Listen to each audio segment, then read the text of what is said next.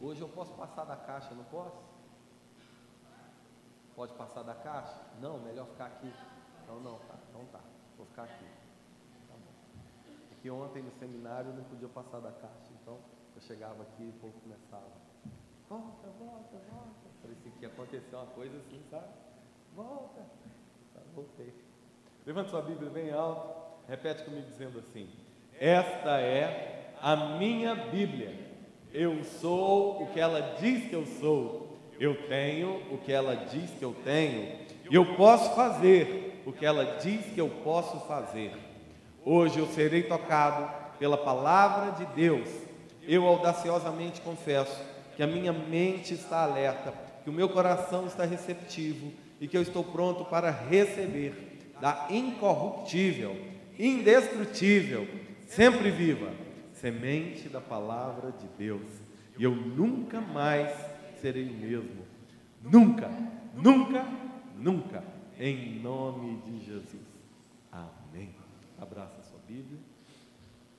Senhor, muito obrigado pela tua palavra e por esse momento assim tão maravilhoso de podermos ouvir ao Senhor através dela. Fala aos nossos corações, ilumina, Senhor, o nosso entendimento, nos dá direção acerca de como viver para a tua glória. Essa é a nossa oração como igreja nessa manhã, em nome de Jesus. Amém. Amém. Glória a Deus. Pode sentar, por favor. Nós começamos na semana passada, irmãos, a carta de Paulo à igreja se reúne na cidade de Éfeso. E na semana passada nós caminhamos, se eu não me engano, até o versículo 5, não foi isso?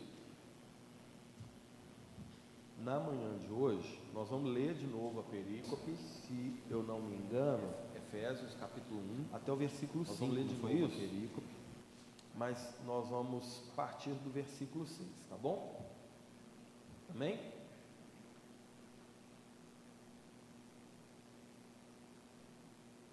Então vamos lá. Vamos ler a partir do verso 3.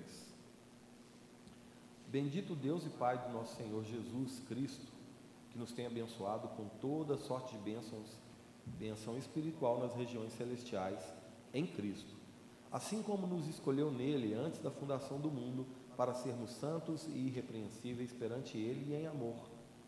Nos predestinou para ele, para a adoção de filhos, por meio de Jesus Cristo, segundo o beneplácito da sua vontade, para louvor da glória da sua graça, que ele nos concedeu gratuitamente no amado, no qual temos a redenção pelo seu sangue e a remissão dos pecados, segundo a riqueza de sua graça, que nos que Deus derramou abundantemente sobre nós, em toda sabedoria e prudência, desviando-nos, desvendando-nos o mistério da Sua vontade, segundo o seu beneplácito que propuseram em Cristo, de fazer convergir nele, na dispensação da plenitude dos tempos, todas as coisas, tanto as do céu como as da terra.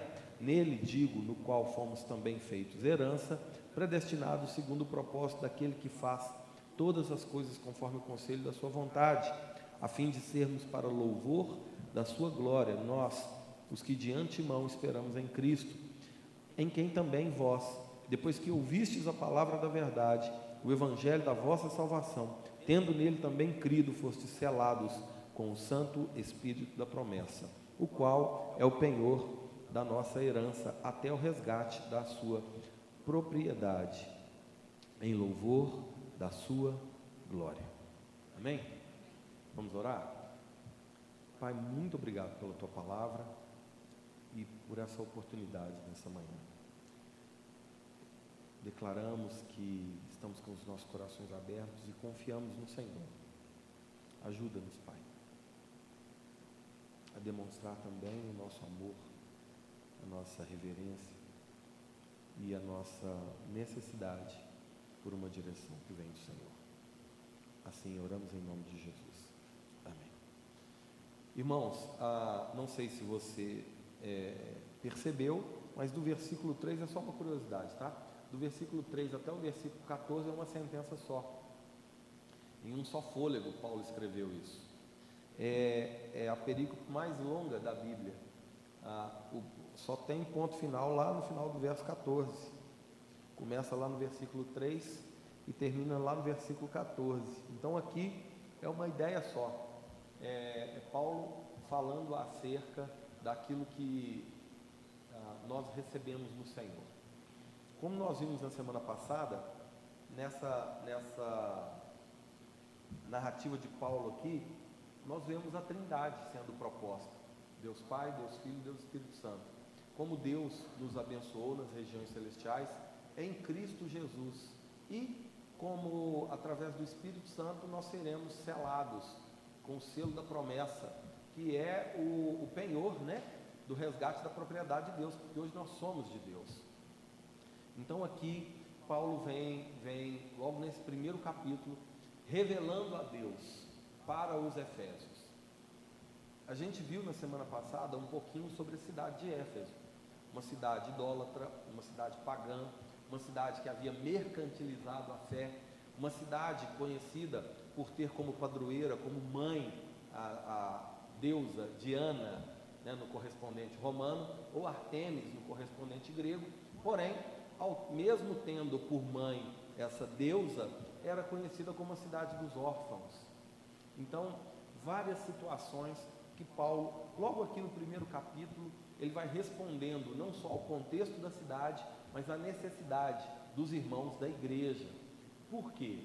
A, a, a cidade começou a influenciar a igreja, ao invés da igreja influenciar a cidade. E Paulo escreve essa carta como orientação, em primeiro lugar, doutrinária, os três primeiros capítulos, Paulo está falando da doutrina, e os três últimos capítulos, Paulo vai falar sobre a aplicação da doutrina. Então, conforme começamos a ver na semana passada, a, as bênçãos de Deus em Cristo Jesus. Foi o título da mensagem na semana passada, é o título da mensagem também para hoje. É a sequência do que vimos na semana passada. Semana passada nós vimos que as bênçãos de Deus, elas são espirituais e ação em Cristo Jesus. É em Cristo que recebemos as, as bênçãos de Deus.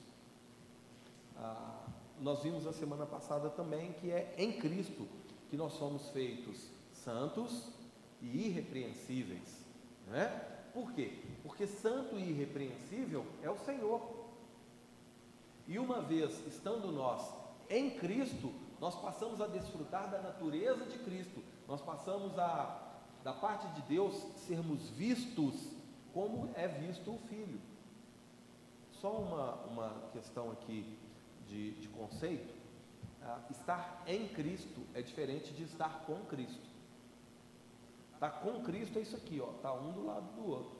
Aonde Cristo vai, você vai. Mas pode acontecer que em determinado momento Cristo siga por uma direção e você por outra. Vocês não estão ligados, vocês estão juntos apenas, lado a lado.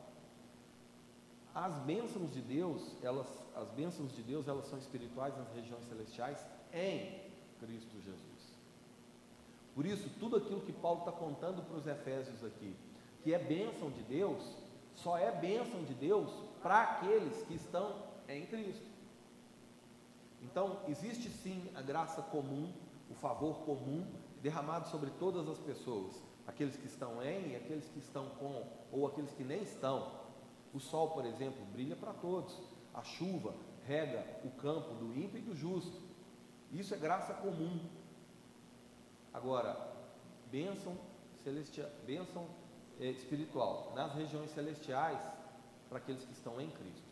Também para aqueles que estão em Cristo, o fato de serem feitos santos e irrepreensíveis. Não é na nossa força, não é na nossa capacidade, não é no nosso jeitinho, é naquilo que o Senhor fez por nós. Amém? Também em Cristo Jesus, nós somos feitos, e eu comentei na semana passada, a maior de todas as bênçãos, está no versículo 5, nós somos feitos filhos de Deus. Irmãos, e isso é maravilhoso, porque cremos, recebemos o poder de sermos feitos filhos de Deus. É, coerdeiros com Cristo, da natureza de Deus. Recebemos em nós agora o nome de Deus. Fomos feitos filhos por adoção? Fomos. mas é, de papel passado. Ah, na legislação brasileira, funciona da seguinte forma: quando um casal adota uma criança e essa criança recebe o nome do, dos pais que o adotam, ela passa a ter os mesmos direitos, os mesmos privilégios, os mesmos benefícios e também os mesmos deveres daqueles que são consanguíneos. É essa figura aqui que se aplica a nós. Nós não éramos filhos por causa do pecado, estávamos afastados de Deus, mas por causa de Jesus Cristo, do seu sacrifício ah, e da bênção que o seu sacrifício gerou a nós, está o fato de sermos feitos filhos de Deus, da mesma categoria de Jesus, filho de Deus. Não somos Jesus, tá? Não, nós somos cristãos, pequenos cristos, da essência de Cristo, imitadores de Cristo, mas não somos o Cristo. Eu preciso entender bem isso. Então a gente sai por aí achando que nós somos. Não, não somos. Nós somos feitos por amor de Deus e pelo sacrifício de Jesus. Então, vimos na semana passada também, e eu gostaria de voltar nesse ponto para a gente partir dele, versículo 6. Gálatas, capítulo, Gálatas não, perdão, Efésios, capítulo 1, versículo 6. Para louvor, vou ler o 5 para a gente entender o 6, tá? Nos predestinou para ele, para a adoção de filhos, por meio de Jesus Cristo, segundo o beneplácito de sua vontade. Para que nós somos filhos de Deus? Agora o versículo 6 responde: Para louvor da glória de sua graça. Para louvor da glória da sua graça, que ele nos concedeu gratuitamente no amado. Irmãos, você nasceu de novo, olha aqui para mim, por favor. Você nasceu de novo para viver para a glória de Deus. Você foi feito filho de Deus para o louvor da glória de sua graça. Louvor é elogio, louvor é exaltação. Você nasceu de novo, você foi feito filho de Deus para exaltar o nome de Deus, o poder de Deus, a glória de Deus, a graça de Deus derramada. Por que louvor da glória e da graça? Ah, louvor da glória de sua graça. Porque nós devemos exaltar a glória de Deus que nos alcançou pela sua graça, já que não merecíamos. Graça é favor imerecido. Nós não merecíamos, mas o Senhor derramou sobre nós. Nós não podíamos, mas o Senhor nos deu. Então, hoje, como filhos de Deus, nós devemos viver para louvar, para exaltar, para engrandecer a glória de Deus, por causa dessa graça que nos alcançou. Então, aqui, a, a, a quarta bênção é exatamente essa: que nós somos abençoados com a graça de Deus. E é essa graça que nos alcança, que nos redime, é, é essa graça que nos propõe uma nova vida em Cristo. E agora, em Cristo, nós devemos viver para exaltar o Senhor. Amém? Graça é isso. Em vez da gente receber o castigo, ao recebermos Cristo, nós recebemos o amor. E aí, no, no versículo 7, Paulo vai dizer assim: no qual, olha só, porque recebemos aqui a, a Cristo é, e hoje louvamos, é, vivemos para o louvor da glória de Deus em função da sua graça, é, nós temos, versículo 7, no qual temos a redenção pelo seu sangue e a remissão dos pecados segundo a riqueza da sua graça. Essa mesma graça que nos alcança e nos faz filhos, ela cumpre um propósito maravilhoso em nós, e essa é a quinta bênção. Em Cristo, nós somos abençoados com redenção e remissão. Quarta bênção, em Cristo, fomos abençoados com a graça de Deus. Por causa dessa graça, em Cristo também nós somos abençoados com a redenção e remissão. Vamos entender o que, que é isso. É, isso é o que a graça causou em nós. Ela nos tornou filhos, mas ela também promoveu algo em nós, a nosso favor, no qual temos a redenção. Redenção, irmãos, é, aqui Paulo já está dizendo pelo seu sangue. Não há remissão de pecados sem derramamento de sangue. Para que o no, nosso pecado, é, para que o salário do pecado seja pago, é necessário derramamento de sangue. Romanos capítulo 6, versículo 23 vai dizer que não é, Romanos 6, 23 vai dizer que é, é, o salário do pecado é a morte. O salário do pecado é a morte. O que nós merecíamos era a morte por causa do pecado. Para que nós não morrêssemos, alguém precisou morrer. E aí é o sangue derramado que nos redime da nossa culpa, que nos absolve da nossa culpa. Por favor, entenda o que eu quero dizer aqui, para você não me entender mal. Nós não fomos perdoados da maneira como a gente entende. Um, um irmão te deve um dinheiro, e aí você vira para o irmão e fala assim: precisa pagar mais não. Ok? Não foi isso que aconteceu. Nós somos liberados da nossa culpa, nós somos redimidos é, da nossa culpa, porque alguém pagou por nós. Nós estamos estudando é, justiça de Deus aqui no seminário. E aí ontem nós comentamos de uma ilustração do que é essa justiça de Deus, do que é essa redenção aqui, redenção e remissão. Imagina é, alguém condenado à morte, né, lá nos Estados Unidos, aqui no Brasil não tem, né, pena de morte. Alguém condenado à morte e está lá naquela cela do, do chamado corredor da morte. O corredor da morte é o caminho que a pessoa trilha até chegar ao local da execução, seja por injeção letal, seja por eletricidade, seja por enforcamento, a pessoa tem aquele corredor, então é o corredor da morte. É um corredor que vai em direção à morte. O fim daquele caminho é morte. Imagina ali a pessoa usando aquele macacão laranja, com as mãos acorrentadas, os pés acorrentados, sendo escoltado agora por um guarda, indo em direção ao seu algoz, indo em direção ao seu verdugo, indo em direção à condenação, indo em direção à morte. E de repente, prestes a chegar até, até o local de execução, entra alguém na sua frente e fala: Para aí, esse alguém está bem vestido, está de terno, está de gravata, tem uma pasta nas mãos, parece um advogado.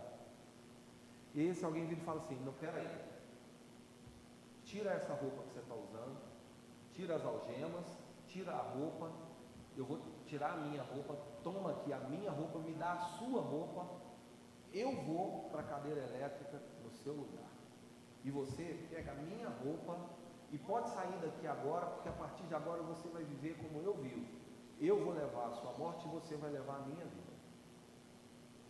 É isso que Jesus fez. Ele trocou de lugar comigo e contigo. Nós estávamos caminhando em direção à morte. Jesus Cristo se despiu da sua glória, se revestiu de servo e compartilhou da sua glória conosco. Por causa dele, nós não fomos mais para a cadeira elétrica, mais alguém sentar lá. Aquela cruz era para nós, ele foi para nós. E aí, pelo derramar do seu sangue, nós recebemos isso aqui, olha: redenção e remissão.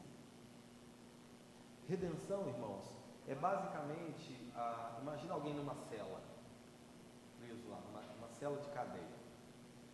Cometeu um erro, cometeu uma falha, cometeu um crime, pecou, foi preso, foi preso e agora foi pego e agora está preso. Ele pode sair de lá, mediante o pagamento de, de, de uma fiança. Ok? Essa figura serve para o resgate também. Alguém que foi sequestrado e paga o resgate. Mas isso da fiança ilustra a redenção e remissão paga a fiança. Pode sair da cadeia, sim ou não? Pode. Só que, porque cometeu um crime, está respondendo agora a um processo, tem um inquérito contra aquela pessoa. Às vezes ela vai ter que usar uma tornozeleira eletrônica, não é assim que faz hoje em dia?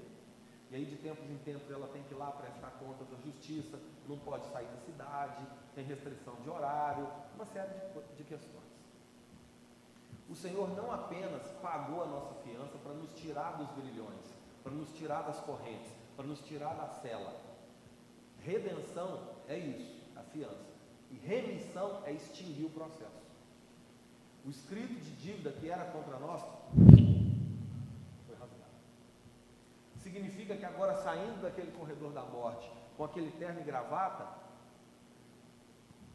você é outra pessoa. O que você não deve fazer é voltar para as más práticas, né? É aproveitar a maravilhosa oportunidade de ter sido, é, de ter recebido redenção e remissão e viver essa oportunidade de uma nova vida. Por isso também Paulo, quando escreve aos Coríntios, vai dizer: aquele que está em Cristo é nova, nova criatura. As coisas velhas já passaram. Agora tudo se fez novo. Em Cristo, quinta bênção, nós fomos abençoados com redenção e remissão. Amém? Versículo de número 8. Que Deus derramou abundantemente sobre nós em toda a sabedoria e prudência. Quando Deus derrama sobre nós da sua graça, uma série de coisas vão sendo é, geradas em nós. A gente se torna filho de Deus, a gente é liberto da condenação do pecado e a gente é, recebe da própria natureza de Deus. O filho não tem a natureza do pai? Não tem? Tem. Características genéticas, muitas vezes, mas características comportamentais também. Você já viu que quando você anda muito tempo junto com alguém, você se torna um pouco parecido com esse alguém? No jeitinho de falar, no jeitinho de agir. Gente, até cachorro fica parecendo com seu dono. Você já reparou como é que os cachorros e os donos são parecidos? Pensando assim, você não acha que a gente deveria cada dia se tornar mais parecido com Jesus? Não é? Porque se a gente está num relacionamento mais próximo com Jesus, a gente deveria se tornar mais parecido com Ele. E se não estamos nos tornando, é por quê? É porque talvez não estejamos tão juntos assim. Mas aqui, no versículo de número 8, Paulo está dizendo que Deus derramou abundantemente sobre nós, né, em toda sabedoria e prudência. Essa sabedoria e prudência também é algo que foi compartilhado a nós. Em Cristo Jesus, a sexta bênção fomos abençoados com sabedoria e com prudência, irmãos. Por favor, entenda: sabedoria é uma coisa, inteligência é outra coisa. É, prudência é uma palavrinha. Deixa eu explicar: inteligência e sabedoria. Inteligência é, ou conhecimento é algo que compete a nós, ok? É você que abre um livro, é você que lê o livro, é você que ora pedindo é, é, esse discernimento, é você que estuda, é você que aprende. Agora, a aplicação disso que você aprende, aí sim é sabedoria. Como usar as coisas que você recebeu é sabedoria. Você pode usar a sua inteligência para o bem ou para o mal. Você pode usar o conhecimento para ser mais humilde e compartilhar e ensinar e repartir com as pessoas o que você recebeu, ou você pode usar o mesmo conhecimento para se engrandecer, para se ensoberbecer. Então, a gente precisa entender aqui que sabedoria é algo que vem de Deus. Conhecimento é algo que compete a nós, mas sabedoria é algo que vem de Deus. O Senhor nos deu sabedoria. E essa palavra prudência, pronel do grego, ela significa modéstia é, e modéstia é não permitir que a opinião que temos acerca de nós mesmos, apesar de correta, exceda o limite da modéstia, da humildade. Tem muita gente que tem um pensamento tão exacerbado acerca de si mesmo que se torna arrogante, que se acha melhor do que as outras pessoas. Em outras palavras aqui, esse, essa bênção, quando recebemos sabedoria e recebemos prudência, isso que recebemos deve ser usado para nos fazer mais parecidos com Deus, mais parecidos com Cristo, mais parecidos com o nosso Senhor, e não acharmos de nós mesmos além do que convém, como Paulo escreveu aos Filipenses. Pensarmos com prudência, pensarmos com modéstia e agirmos com prudência, sermos sábios. Amém? Ah, o, o, livro de Provérbios fala que até um tolo se passa por sábio quando ele fica calado. Tem gente que acha que no muito falar, no muito falar vai ser ouvido, né? Não vai. Então, a, tem um, um, uma série que eu estava assistindo há um tempo atrás, é uma, aí tem uns advogados, e aí tem um, escritório de um dos advogados, tem um peixe, um peixão assim, pendurado na parede, é como se fosse um troféu de pesca. E aí está lá o peixão com aquela bocona aberta, e embaixo tem uma placa dizendo assim: se eu tivesse ficado de boca fechada, eu não estaria aqui. Então, muitas vezes, a gente, por falar demais, revela. Revela que está faltando sabedoria e que está faltando prudência. A gente tem que pensar muito bem nas coisas que a gente faz e nas coisas que a gente fala. Por quê? Se nós somos filhos, fomos feitos filhos de Deus, aquilo que a gente faz ensina, aquilo que a gente fala ensina. Então a gente tem que tomar cuidado. Você quer ter a sua família apaixonada pelo Senhor, para de falar mal da, da, igreja, para de falar mal dos louvores, para de falar mal do pastor, para de falar mal dos irmãos.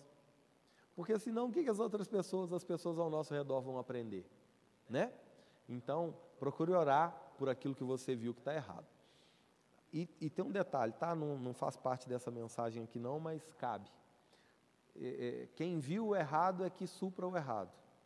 Quem, quem teve a, a revelação do que está errado, tem também a autorização para resolver o errado. Cuidado, com em nome do cuidar do outro, você ao invés de ajudar, você vai atrapalhar mais, vai piorar mais. Tem muita gente que chega para a pessoa e fala assim: Oh, fulano de tal, você viu? Está passando a situação assim, assim, assado, vou te contar para a gente orar. Não faz. Você viu que o irmão tem uma necessidade, você viu que o irmão tem um erro, você viu, vai lá você e o irmão, você que viu, você resolve. Chega lá, resolve a situação, não conta para ninguém, não fala para ninguém, a não ser que o irmão não ouça, a não ser que o irmão não mude. Amém, irmãos? Senão a gente cai no pecado da fofoca, senão a gente cai aqui na, na divisão da igreja. Vamos lá. É, versículo de número 9. Desvendando-nos o mistério da sua vontade, segundo o beneplácito que propusera em Cristo. Olha só, Paulo vem falando, é, desde, desde o versículo 3, como é que em Cristo Jesus nós somos abençoados. Aqui no versículo 9, ele fala algo maravilhoso desvendando-nos o mistério da Sua vontade. Irmãos, antes de Jesus, nós não tínhamos capacidade de conhecer a vontade de Deus, não. A gente podia ler, ler, ler a Bíblia, ler a Bíblia, ler a Bíblia, mas a gente não tinha entendimento do que está proposto na palavra de Deus como sendo vontade de Deus. É, tem um, um Agora está aposentado um apresentador de televisão muito famoso aqui no Brasil, fazia assim para a banda, para a banda parar. Você sabe quem é, né? E ele mesmo declarou que já leu a Bíblia toda, de capa a capa, inteirinha, 11 vezes. 11 vezes lendo a Bíblia. Mas nunca rendeu o coração a Jesus Cristo. Nunca creu, nunca confiou que Jesus Cristo é o seu único e suficiente Senhor e Salvador nunca orou a Deus declarando que a vida que ele vive, ele não vive mais por ele mesmo, mas pelo Senhor. Apesar de ter lido a Bíblia toda de capa a capa 11 vezes. Por quê? Porque a leu na perspectiva natural. A leu apenas como um homem que lê um livro. Porque é também através de Jesus Cristo que nós passamos a ter entendimento acerca da vontade de Deus. Irmãos, o que Paulo está querendo dizer aqui é que se não for pela intervenção de Jesus em nossas vidas, nem conhecer a vontade de Deus a gente consegue. Por isso é que salvação é um ato de Deus e não, da, não nosso. Não são os nossos atos que nos conduzem à salvação. Uma vez tendo um encontro com o Cristo ressurreto, uma vez tendo um encontro com a palavra de Deus e acatado essa palavra no coração, a própria palavra é que vai gerar fé. Não é o contrário. A fé vem pelo ouvir. Então, olha só, primeiro eu preciso ouvir para depois eu ter fé. Ninguém vai para a Bíblia porque está cheio de fé. Amém? Aqui está a importância de proclamar a palavra, de anunciar a palavra, de trazer a família para o culto. Não dá para cultuar de casa, irmãos. As ferramentas é, de transmissão de culto, isso é maravilhoso, propaga o evangelho, leva, mas a gente precisa envolver as pessoas, ensinar a palavra, explicar a palavra, a gente precisa se relacionar. Amém? A, a, a sétima bênção é essa: em Cristo fomos abençoados com a revelação da vontade de Deus. Ah, Colossenses capítulo 1, versículo 26 diz assim: O mistério que esteve oculto dos séculos e das gerações, mas agora foi manifesto aos seus santos. Colossenses 1, 26. O mistério que esteve oculto dos séculos e das gerações, mas agora foi manifesto aos seus santos. Agora quando? Agora a partir de Cristo. A partir de Jesus Cristo, o mistério que outrora estava oculto foi revelado. É como se a venda fosse tirada, o véu, revelar é isso, retirar o véu. O véu foi retirado dos nossos olhos e do nosso coração. E agora nós podemos contemplar a vontade de Deus. Amém? Oitava bênção. Versículo 10. Estamos juntos aqui? de fazer convergir nele, na dispensação da plenitude dos tempos, todas as coisas, tanto as do céu como as da terra. Irmãos, de fazer convergir nele. Você não pode esquecer em nenhum momento que as bênçãos de Deus são em Cristo Jesus. Amém? Qual que é a oitava bênção aqui? Em fazer convergir nele, na plenitude do tempo, dos tempos, todas as coisas, as do céu como as da terra. Essa declaração precisa gerar em mim e em você, que agora somos filhos de Deus, precisa gerar, essa, são a benção, essa é a bênção, paz e esperança. Pensa aqui comigo por, por, por um instante. Se estamos em Cristo é porque confiamos em Cristo. Amém? O salmista disse assim: Olha, entrega o teu caminho ao Senhor, confia nele e o mais ele fará. Então, confiar é exatamente isso aqui, olha, descansar. É crer, eu não, eu não vejo, mas eu creio. Se Paulo está explicando aqui que Deus vai fazer convergir em Cristo, na dispensação da plenitude dos tempos, ou seja, no fim, no fim de todas as coisas, vai fazer convergir nele todas as coisas, tanto as do céu quanto as da terra, e se nós estamos nele, nós estamos em paz ou deve, deveríamos estar em paz e ter esperança. Porque, apesar das circunstâncias, apesar das dificuldades, apesar das lutas, das perseguições, das provas, das acusações, vai chegar um momento, irmãos, que não vai haver mais choro, não vai haver mais fome, não vai haver mais sede, não vai haver mais frio, não vai haver mais enfermidade, não vai haver mais perseguição, não vai haver mais acusação, não vai haver mais aquilo que ainda existe aqui. Porque o Senhor vai fazer convergir nele, na dispensação da plenitude do, dos tempos, todas as coisas, tanto as do céu como as da terra. Isso é fruto da soberania de Deus. E se nós estamos em Cristo, irmãos, nós vamos desfrutar disso com paz. Por isso podemos ter esperança, confiar que, sobre o nome de Jesus, todo joelho vai se dobrar, toda língua vai confessar que só Jesus é o Senhor. Amém? A nona benção, versículo 11. Nele digo, nele aqui é o Cristo, tá, irmãos? Nele digo, o qual fomos também feitos, versículo 11, Efésios 1, verso 11. Fomos feitos herança, predestinado segundo o propósito daquele que faz todas as coisas conforme o conselho da sua vontade. Olha só, nele no qual fomos também feitos herança, predestinados, segundo o propósito daquele que faz todas as coisas conforme o conselho da sua vontade. Qual que é a bênção que está aqui, irmãos? Em Cristo, nós somos abençoados com um destino prévio. Nós somos predestinados. Qual que é o pré-requisito para ser predestinado? Estar em Cristo. Por favor, entenda isso que eu vou dizer aqui com carinho. A igreja está predestinada, a igreja é a noiva, a igreja aguarda pelo noivo para as bodas eternas com o noivo.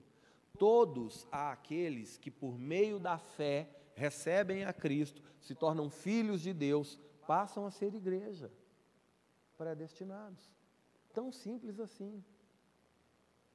Predestinação é uma doutrina bíblica para aqueles que estão em. Nós estamos falando das bênçãos de Deus em. Que predestinação é essa aqui? É um destino prévio. Está falando do destino que está por vir. Em Cristo, o, a, o nosso destino, o destino que está por vir é o, é o céu, salvação. Isso é uma bênção, irmãos, que a gente desfruta em Cristo, salvação, destino prévio em Cristo, na glória, com Deus. Agora existe um outro destino prévio também, para aqueles que não estão em Cristo. E esse destino para aqueles que não estão em Cristo é a eternidade longe de Deus, ou ah, popularmente chamado de inferno. A gente não pode esquecer da doutrina do inferno, senão a gente esquece da doutrina do céu. A, a grande questão aqui, verso 11: Nele digo, no qual fomos também feitos herança, predestinados segundo o propósito daquele que faz todas as coisas conforme o conselho da sua vontade. Isso aqui fala de segurança da salvação. Os deuses pagãos não conseguem oferecer isso. Existe uma diferença fundamental entre o cristianismo e toda e qualquer outra expressão de fé. Em toda e qualquer outra expressão de fé, os homens sacrificam aos seus deuses, a fim de serem ouvidos pelos seus deuses, a fim de receber bênçãos dos seus deuses. No cristianismo, Deus se sacrificou pelos homens, a fim de estender aos homens a bênção maior que é a salvação. Então, essa diferença aqui, irmãos, é o que fundamenta, é o que distingue o cristianismo de toda e qualquer outra expressão de fé. Enquanto os deuses pagãos requerem um sacrifício atrás do outro, o sacrifício de Jesus foi único, suficiente e eficaz. E é por isso que nós somos feitos heranças e predestinados, segundo o propósito daquele que faz todas as coisas convergir, conforme o conselho da sua vontade. Amém? Décima benção, versículo 12. A fim de sermos para o louvor da sua glória nós, os que antemão esperamos em Cristo. Aqui Paulo está trazendo de novo o propósito de termos sido feitos filhos e agora de termos sido salvos. Isso, a nossa salvação não é para nossa jactância, não é para o nosso orgulho, não é para nos ensoberbecermos e muito menos para a gente relaxar, para a gente esmorecer. Ah, estou salvo, então pronto, posso fazer qualquer coisa, posso viver de qualquer jeito, então vou cuidar agora da minha vida e a vida do outro que se lasque ele que corra atrás da sua salvação. Não.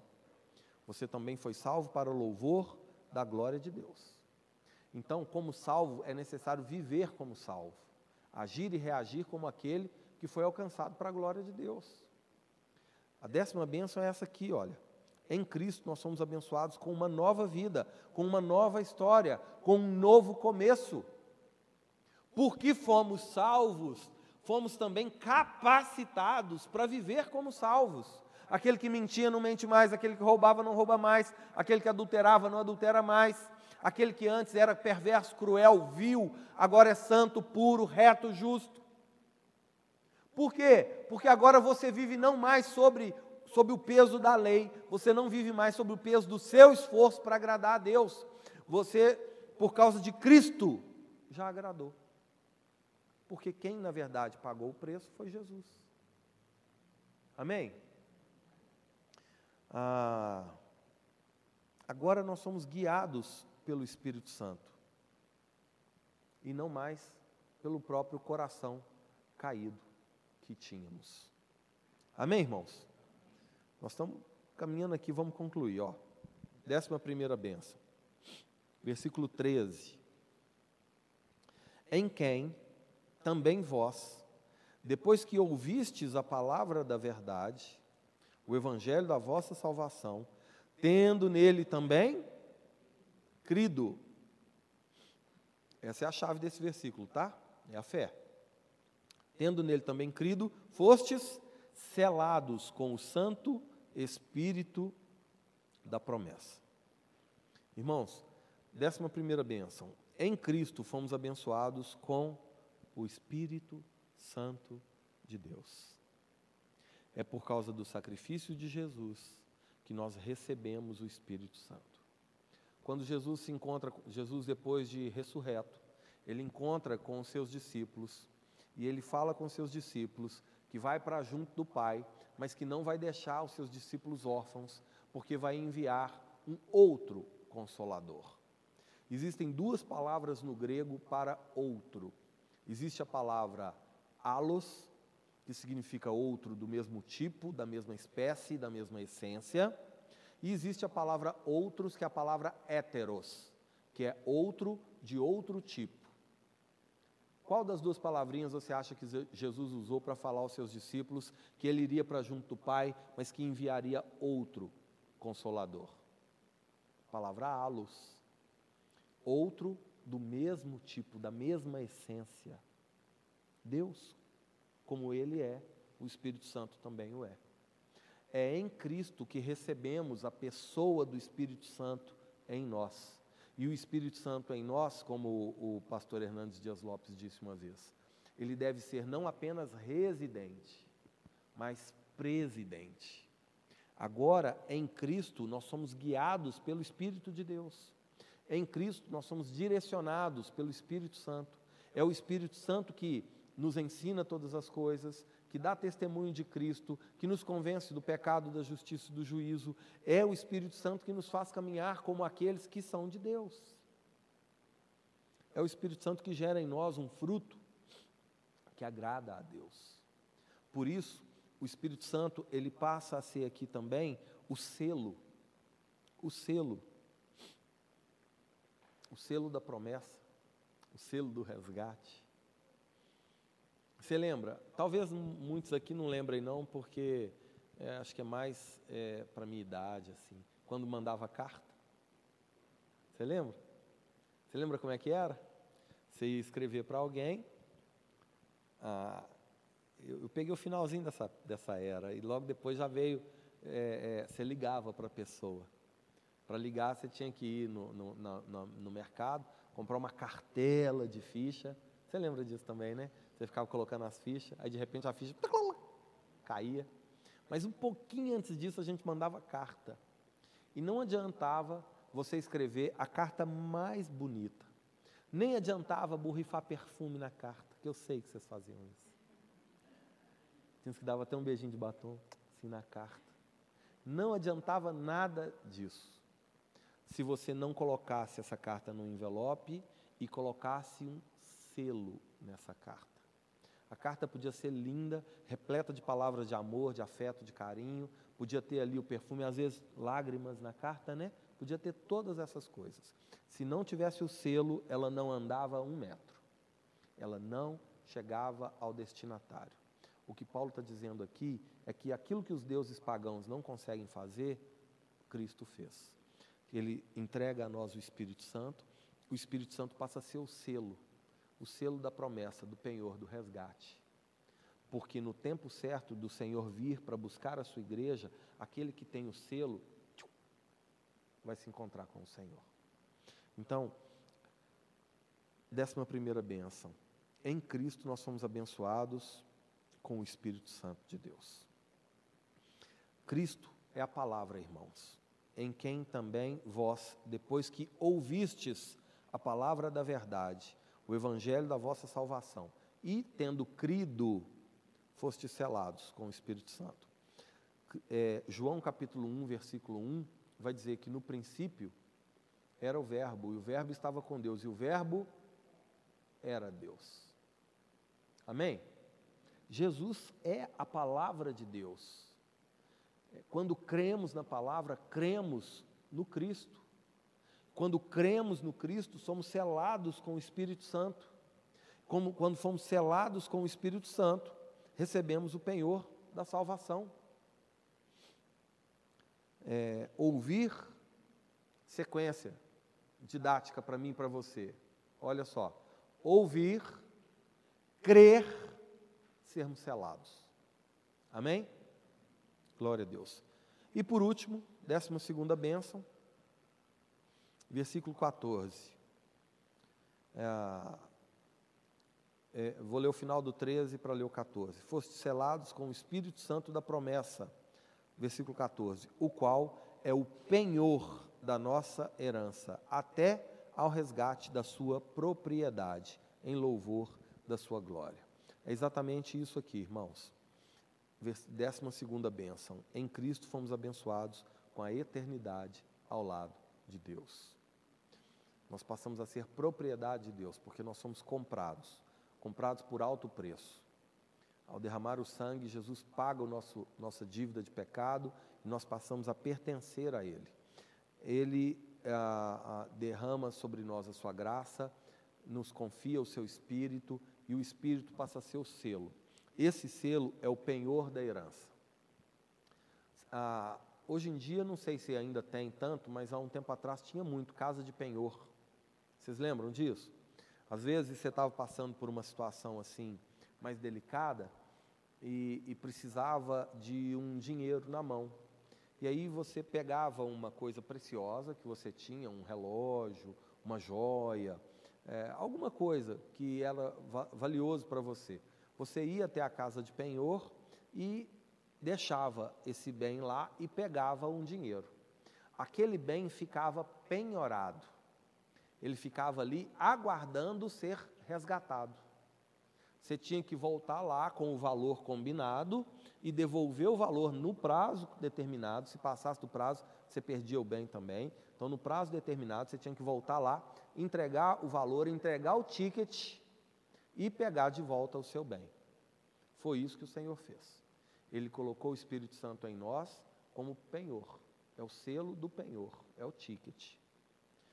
Nós somos propriedade de Deus porque fomos comprados pelo sangue de Jesus. No tempo certo, o Senhor vai vir para nos buscar. E aqueles que têm o ticket vão ser entregues para Deus. E essa é a benção. Fomos abençoados com a eternidade ao lado do Senhor.